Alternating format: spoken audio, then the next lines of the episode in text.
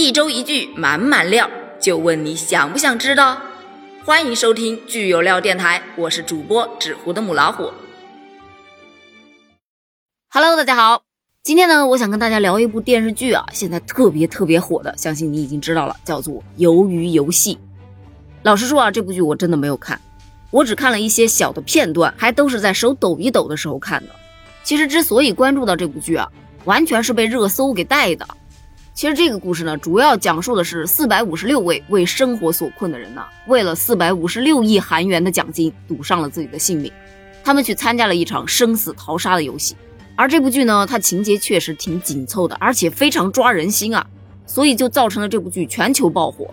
但是呢，目前多国的学校都警告不要让孩子去看《鱿鱼游戏》，因为这部剧真的不适合孩子收看。他们普遍都是担心孩子们看了这部剧之后，就会去模仿剧中那些暴力又血腥的游戏，从而像滋生什么校园暴力啊这样的事件。就这部剧呢，主要讲的是男主角啊是一个很废柴的低层中年男人，他集了很多很衰的元素，比方说什么人到中年被公司裁员了，因为好赌欠了一屁股债呀，老婆跟他离婚之后带着女儿再嫁他人呢，最差钱的时候老母亲还查出了糖尿病，急需住院呢，等等。简而言之，言而简之，就是越穷越赌，越赌越穷的一个老废柴了。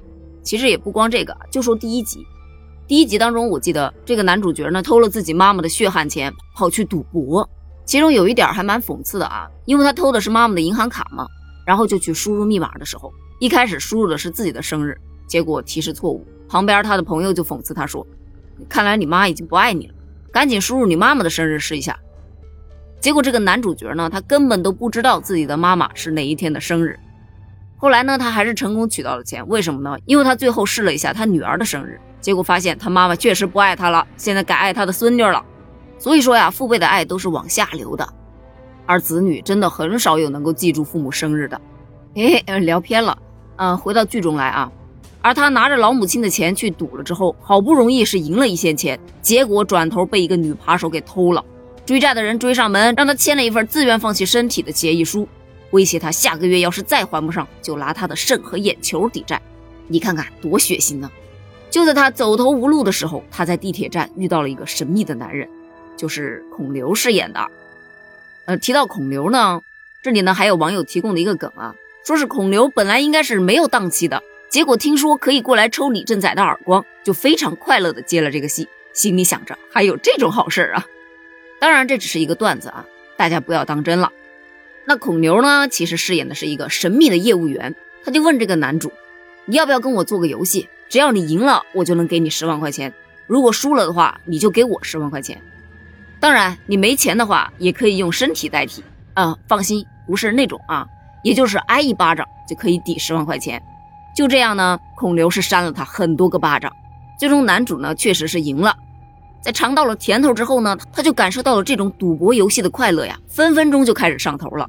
于是呢，这个神秘的男人孔刘就给他留下了一张名片，也就是主线剧情里的这场大逃杀的游戏。那像男主这种毫无退路可言的情况下，他哪能抵挡得住这种豪赌的诱惑呢？于是他连夜就报名参加了。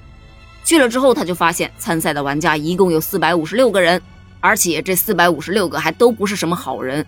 有流氓啊，有小偷啊，有诈骗犯啊，有犯下经济罪的在逃嫌犯等等等等，可以说呀是集齐了社会各界的亡命之徒，而他正好是第四百五十六号。说到这个大逃杀的游戏，其实规则相当的简单，只要你能顺利的通过所有的关卡，你就可以成为最终的胜利者。游戏的大奖也是相当的诱人，一共有四百五十六亿韩元，将近二点五亿的人民币啊。就这么装在一个巨大的猪猪存钱罐里，只要每淘汰一个人，他就会往这个猪猪的肚子里投入一亿韩元现金，看起来非常的炫酷。那么这些参赛的人心想，反正自己已经是烂命一条，不如就在这赌一次，万一赢了呢，对吧？于是呢，他们就开开心心的开始了第一关，一二三木头人。你没有听错，真的是一二三木头人。也就是说，只要你不被小女孩人偶抓到，并且能够在规定的时间内到达终点，你就算通关了。有很多网友调侃，好家伙，还以为有多难呢？这不就是男生女生向前冲吗？简直笑不活了啊！第二关呢，就是这个碰糖游戏了。第三关是拔河，第四关是弹珠。第五关是玻璃桥，也是最刺激、最考验人性的一关。最后一关就是鱿鱼游戏，是不是一听都是一些小孩子玩的比较普遍的游戏，对吧？但是整部剧其实是反映了社会阴暗面以及人性善恶的很多的话题。这个剧呢，在游戏当中啊，有非常多的像头部中弹呢，呃，摘取器官啊这种大量的血腥又暴力的画面。你别说孩子了，就就我看了也会略感不适。据了解呢，在官网上啊，这部剧它的分级是十六加。意思就是说，禁止十六岁以下的未成年人去观看。但是呢，现在有很多孩子不知道从哪个渠道，就是看到了这部剧，所以啊，有很多人就猜测啊，这部剧下架的可能性非常的高。毕竟啊，现在各国抵制的呼声是一波高于一波的。虽然抵制的声音高，但是呢，也依然不影响它的热度啊。这不，今天热搜上就出现了这么一条，说是鱿鱼游戏带火了碰糖生意。碰糖到底是指什么呢？其实呢，在鱿鱼游戏播出之前啊，抠碰糖还只是一个儿童玩的一个天真又浪漫的游戏。它的制作方式是将白糖和小苏打放在一个铁勺子里面，然后在火上一边烘烤一边搅拌，直至完全融化。在韩国呢，制作碰糖的时候，商贩呢就会将其直接压扁啊，然后呢用模具刻上各种图形，比方有圆形、方形、星星，还有雨伞啊等的，吸引顾客呢在摊前把它抠出中间的这个形状。就多了一些游戏的体验，而据央视财经报道呢，韩国本土的便利店内，现在啊制作这种焦糖饼，也就是在剧中的叫做碰糖啊，它的主材料白糖的销售额，在剧集上线两周之内就增加了百分之四十五啊，成品的销量更是涨了三倍。另外呢，在韩国为该电视剧提供七百块碰糖道具的制糖人安先生，现在每天都要卖出五百多块碰糖，连续一周啊都是住在店里，就没有回过家了。因为这部剧在中国也是同样非常火爆，因此中国的碰糖生意也是同样的火爆。很多忠实观众啊，看完剧之后也自己出来摆摊了。很多博主呢也发起了这种抠碰糖的挑战。其实它的成本并不高，再加上它那个 IP 的这个溢价啊，你还别说，这个其貌不扬的碰糖，也许还真能掘出金来。其实对于很多的实体店来说，它醉翁之意根本就不在糖，主要是引流。